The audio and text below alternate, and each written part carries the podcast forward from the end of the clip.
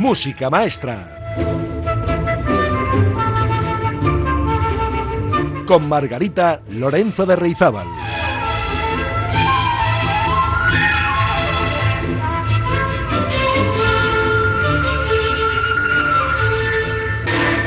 Muy buenos días, muy buenas tardes, amigas y amigos de Música Maestra.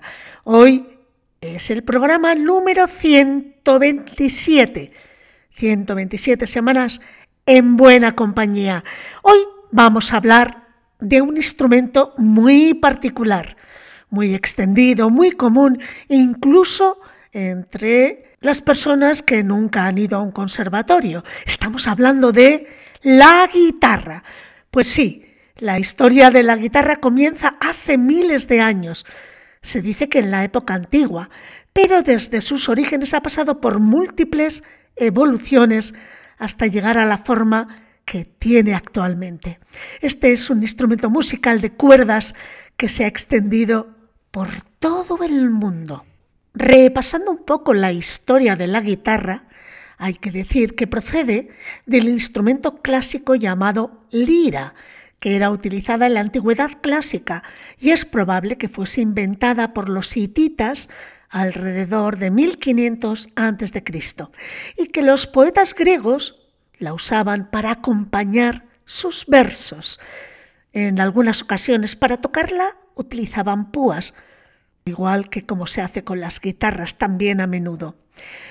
Para los alrededores de 3.400 años atrás, en Asia Menor y Oriente Medio aparecieron los primeros indicios de un instrumento parecido a la guitarra. Después, en el año 1000 a.C., en Siria, nace la ketara, un instrumento musical con cuerda formado por una caja de madera con una forma ovalada, pero no tenía mástil. En la India, este instrumento fue llamado sitar y es de esta palabra que procede el término guitarra. Ya en el siglo XIII se presenta la primera versión de la guitarra, que traía tres pares de cuerdas y una adicional, y era la encargada de proporcionar los sonidos un poco más agudos. Siguiendo con este breve recorrido histórico por la evolución de la guitarra, hay que decir que ya para el siglo XIV músicos medievales de origen francés como Guillaume de Machaut y Eustache de Champ hacían obras musicales donde empleaban el término guiterna, que al traducirlo era guitarra. En el siglo XVI, especialmente en España, se hace un gran número de composiciones y obras para este instrumento, para la guitarra. Aquí fue cuando comenzó a hacerse popular y muy usada por los músicos como acompañamiento de otros instrumentos. Para esta época de la historia, los árabes le añadieron ya el mástil y le llamaron alud, que significa la madera. Y luego los españoles convirtieron en laúd. También se desarrolla en este momento la técnica de rasqueo de la guitarra y se endereza el mástil, que era curvo en el laúd, para dar paso a la vihuela. En esta época la guitarra no participaba en conciertos de música clásica, porque no era adecuada para ese género musical, a diferencia de la vihuela, que era tocada en todo el imperio español, en capillas, tabernas y ambientes cortesanos. A comienzos del siglo XVIII, Jacob Otto le hace una importante modificación al modelo de guitarra que existía en ese momento y le agrega una cuerda más. Por esta razón, este instrumento tiene seis cuerdas. Además, existe un cambio en la afinación moderna y en la forma de tocarla, al igual que se le hicieron cambios en la estructura que la convirtieron en la guitarra clásica que hoy conocemos aproximadamente. En los tiempos antiguos, desde el siglo XVI hasta los primeros años del XVIII, la guitarra y la vihuela tenían estilos musicales y formas de tocar técnicas más parecidos al laúd. Pero la guitarra de seis cuerdas de principios del siglo XIX era en realidad ya un instrumento diferente. La guitarra evolucionó en la época de Boccherini y de Paganini y al igual que dichos compositores explotaron la técnica del violonchelo y la del violín respectivamente, lo mismo hicieron Fernando Sor o Mauro Giuliani, junto con otros muchos, en la evolución de la guitarra. Compusieron casi toda su música para una sola guitarra, porque la mayor parte de tales ejecutantes y compositores no sabían escribir música para otros instrumentos, al menos no con la maestría de los grandes compositores. Hasta el mismo Giuliani tuvo que recurrir a Diabelli y a Moscheles para escribir su música para cuerda y piano. Pues ya va siendo hora de que escuchemos la guitarra. Les invito a disfrutar del estudio número 17 de Fernando Sor en la interpretación de Gabriel Sánchez. Música maestra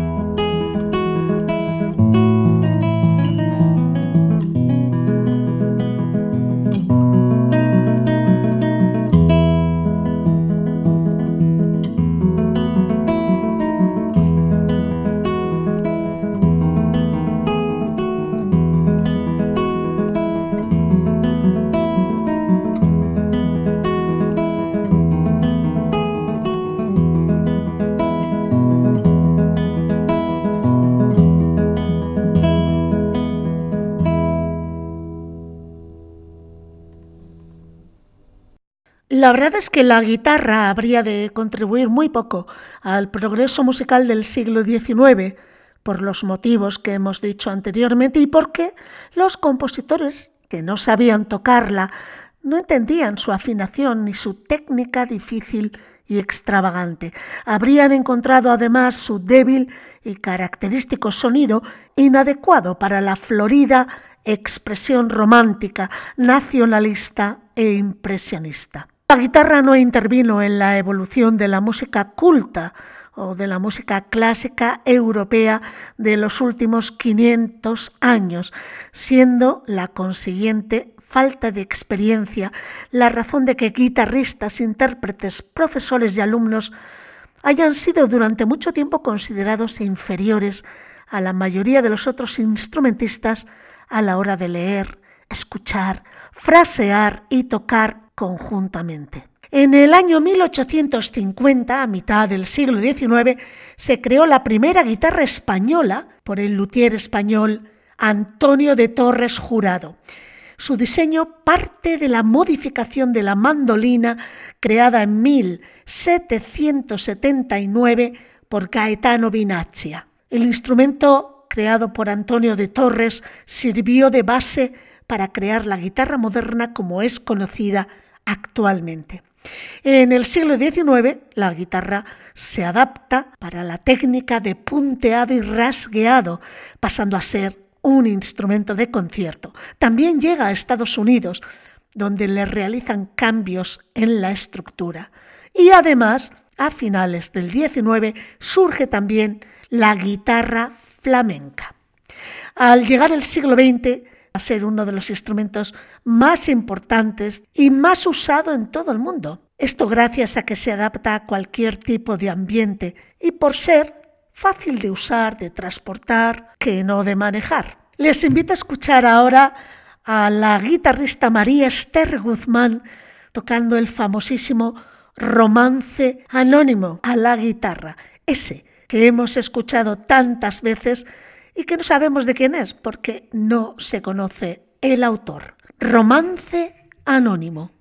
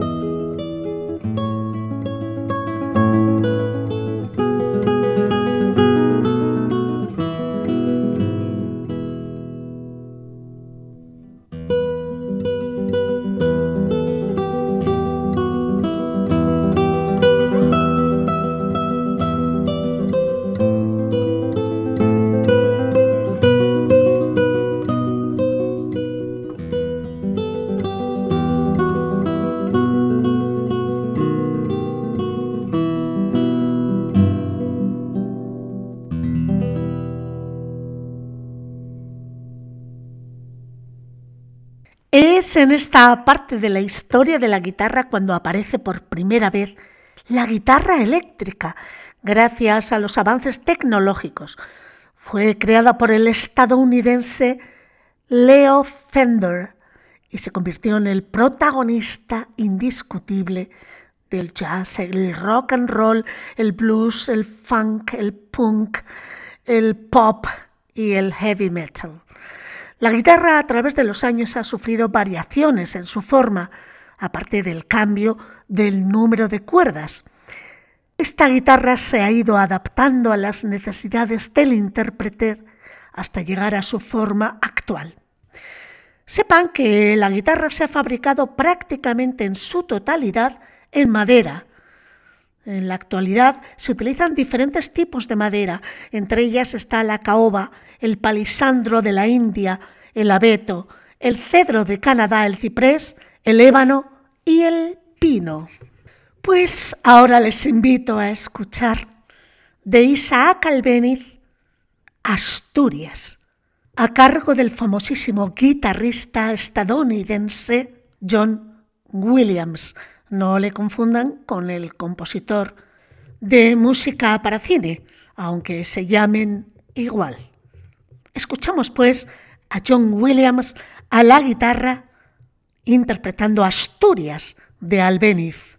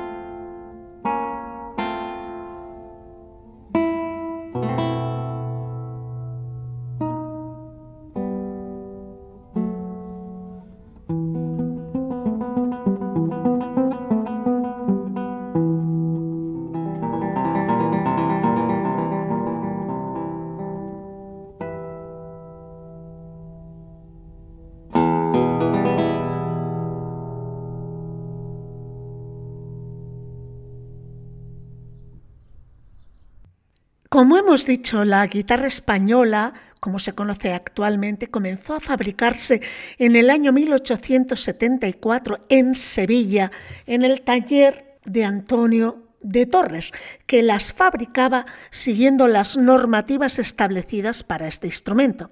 Pero a mediados del siglo XIX, Antonio de Torres conseguiría la fórmula perfecta y es la figura más importante en la historia del diseño y construcción de la guitarra, fabricándose el instrumento actualmente casi exactamente al estilo de Torres. Sin duda, diseñó la que es la primera guitarra clásica de concierto, basada en una caja armónica de mayor tamaño y profundidad, con una tapa armónica de espesor variable y un renovado sistema de varillas.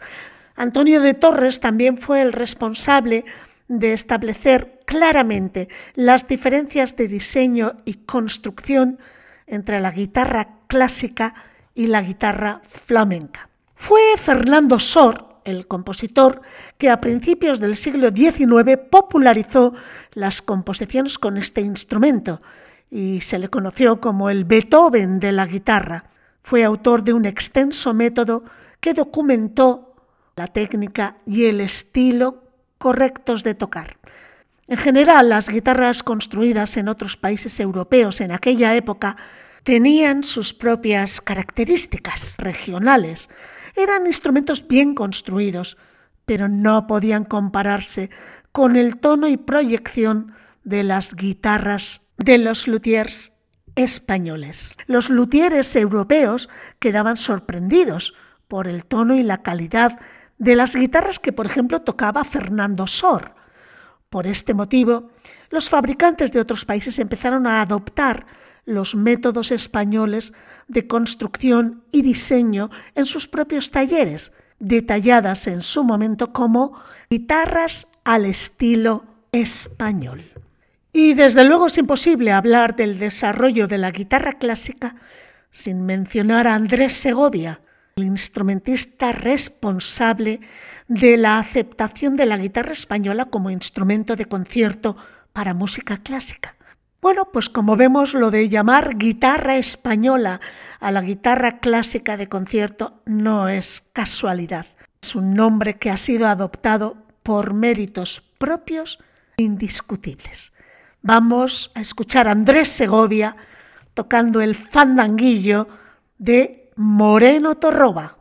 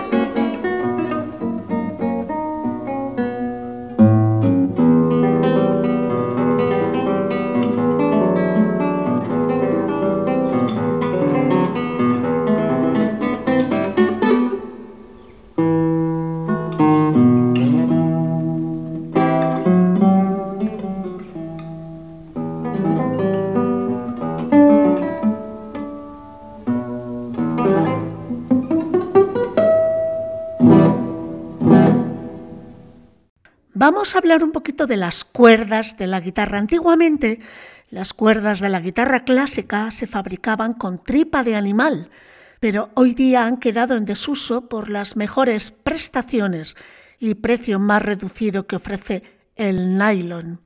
Este material es el estándar en la fabricación de cuerdas para guitarra española, aunque las tres cuerdas más graves llevan un entorchado de bronce o níquel. Actualmente podemos encontrar también otros materiales en la construcción de cuerdas para la guitarra clásica, como la fibra de carbono, el titanio o juegos de cuerdas que usan ambos materiales.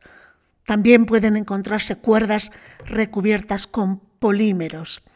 Todos estos diferentes tipos los podemos encontrar con distintos calibres de la cuerda dependiendo de las durezas de los materiales de construcción. Por ejemplo, la fibra de carbono sería el material que proporciona mayor tensión y nos permitiría colocar en nuestra guitarra cuerdas más finas. De forma general e independientemente del calibre o material de fabricación, las cuerdas se detallan como cuerdas de tensión baja, tensión media o tensión alta. La cuerda proporciona un sonido con más brillo, volumen y ataque a medida que aumentamos el nivel de tensión. Pues vamos a escuchar dos guitarras al dúo Taracea de guitarras interpretando la milonga de Jorge Cardoso.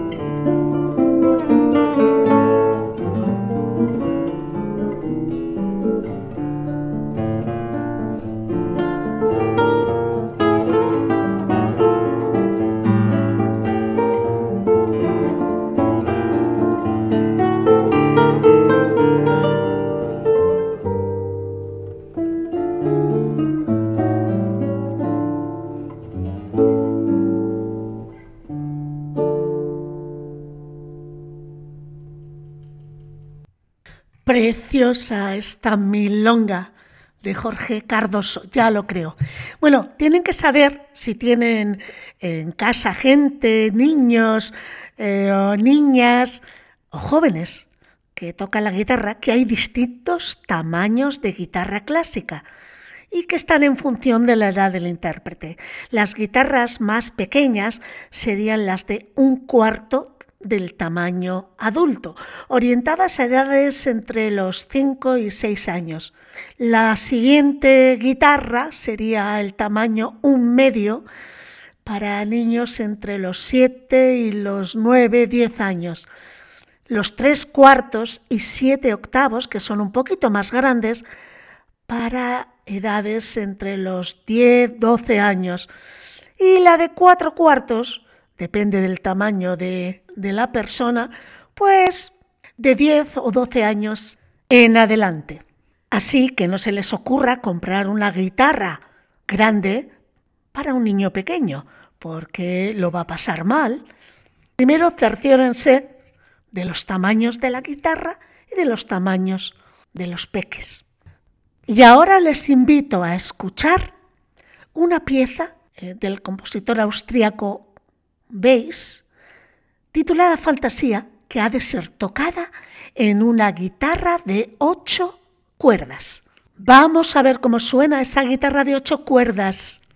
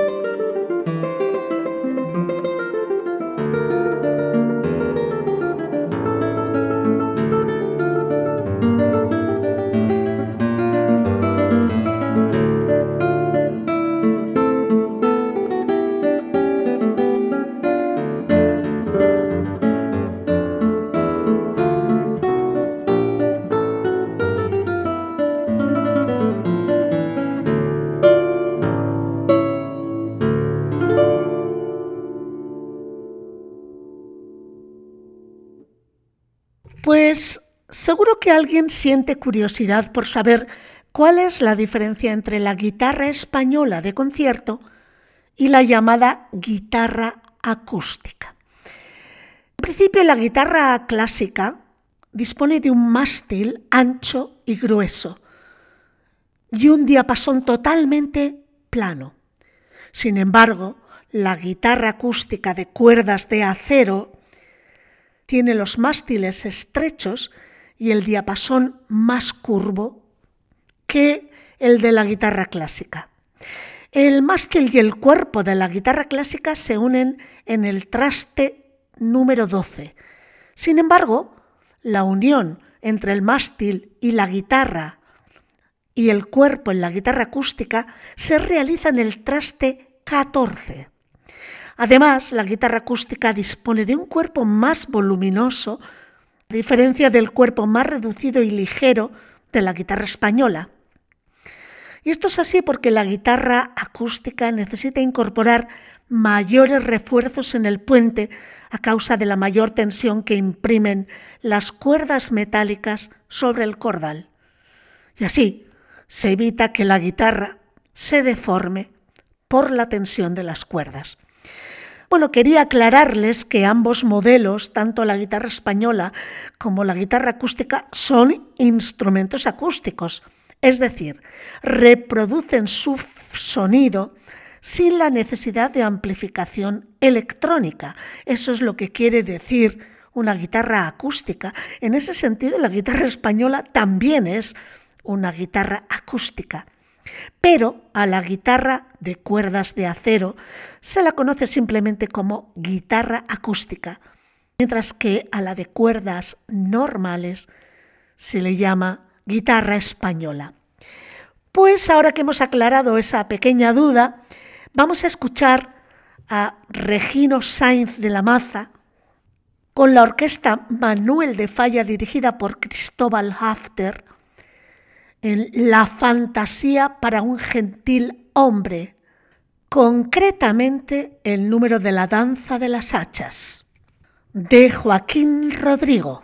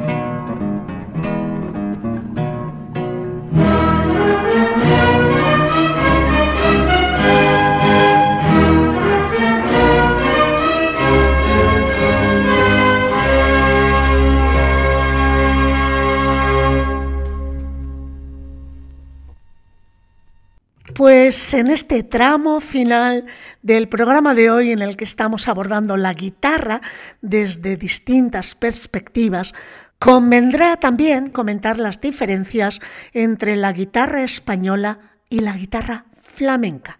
Los expertos en guitarra han determinado que la historia de la guitarra flamenca comienza en el siglo XIX, momento en el que se introdujo el cante, el cual hasta ese momento había desechado cualquier tipo de acompañamiento musical, pero el crecimiento definitivo de la guitarra flamenca fue sin duda en el siglo XX, cuando se fusiona con el cante flamenco de una forma innovadora. Desde ese momento su uso ha ido creciendo, innovando el cante flamenco hasta llegar a los distintos estilos y géneros que conocemos actualmente dentro de la música flamenca. Una de las variantes más extendidas a nivel constructivo en todo el mundo de la guitarra española es la guitarra flamenca. Aunque a simple vista nos puedan parecer prácticamente idénticas, la guitarra flamenca cuenta con algunas características particulares, como algunas variaciones en el uso de las maderas de construcción, una caja algo más estrecha y una acción de las cuerdas más bajas que la guitarra española. Las cuerdas están más cerca del mástil. Estas características la hacen una guitarra muy cómoda y ágil en su ejecución. En el diseño interno de la guitarra flamenca también se incluyen algunas variaciones. Algunos modelos cuentan con golpeadores que protegen la madera de los rasgueos y los golpes tan frecuentes en la música flamenca con la mano derecha. La guitarra flamenca además dispone de cuerdas específicas orientadas a este género musical.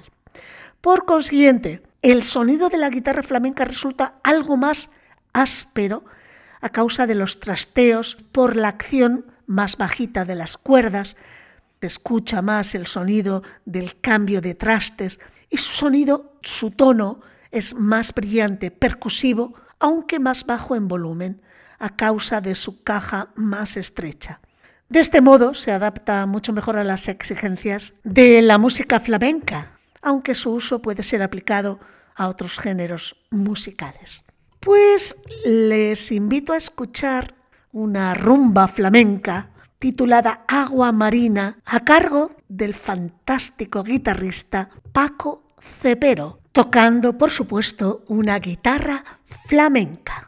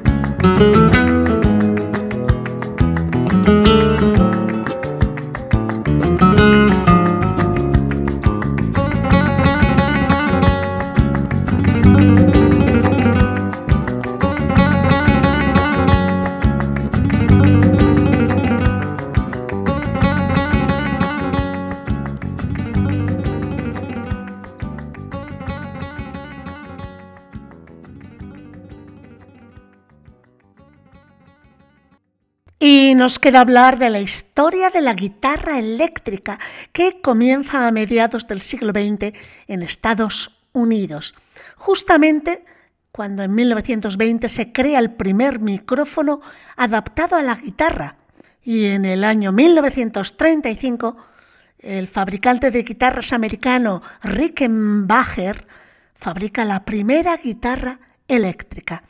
En realidad, la guitarra eléctrica surge por la necesidad de las bandas de jazz de Estados Unidos, debido a que las guitarras acústicas emitían poco sonido y hacía que el instrumento no tuviese ninguna importancia, solo funcionaba como acompañamiento. La primera guitarra eléctrica se construyó con pocas piezas, sólida y desmontable, y fue diseñada por Leo Fender, con la finalidad de que los músicos no se le presentaran ningún problema cuando debían cambiar las piezas del instrumento rotas o gastadas. En el año 1922 fue creada la primera guitarra amplificada de la marca Gibson. Esta no era una guitarra eléctrica, pero traía acoplados a la caja dos micrófonos y botones para controlar el volumen. Ya para el año 1931 se comienza a comercializar por la compañía Electro String Company las primeras guitarras eléctricas, que se, a las que se les conoció como sartenes y fueron construidas en aluminio y acero fundido.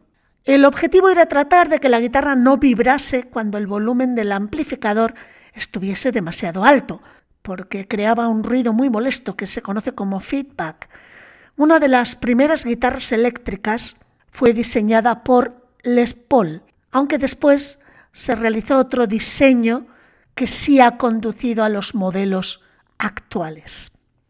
La creación de la guitarra eléctrica originó nuevos estilos musicales, como son el heavy metal y el rock, además de ser adoptada rápidamente por los grupos de blues y jazz.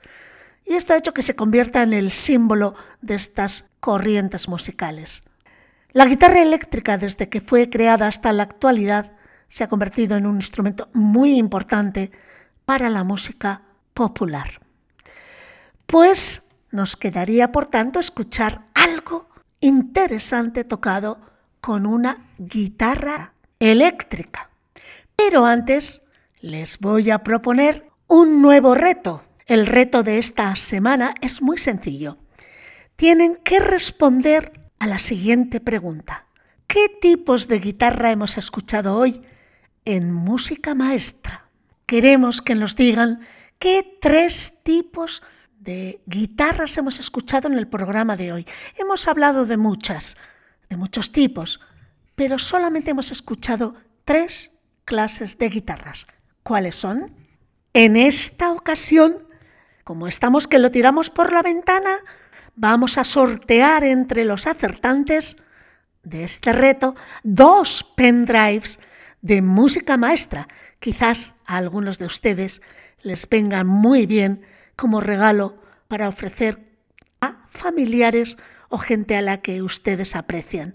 Así que anímense, tienen de plazo hasta el martes 20 de diciembre a las 10 de la noche. Les recuerdo el número del WhatsApp 688-713-512. Anímense, hay en juego dos pendrives con música clásica maravillosa para ustedes o para quienes ustedes decidan regalar. Por cierto, que no se me olvide comentarles que también hemos hecho un reto especial, especialísimo en el programa de La Traviata de los miércoles.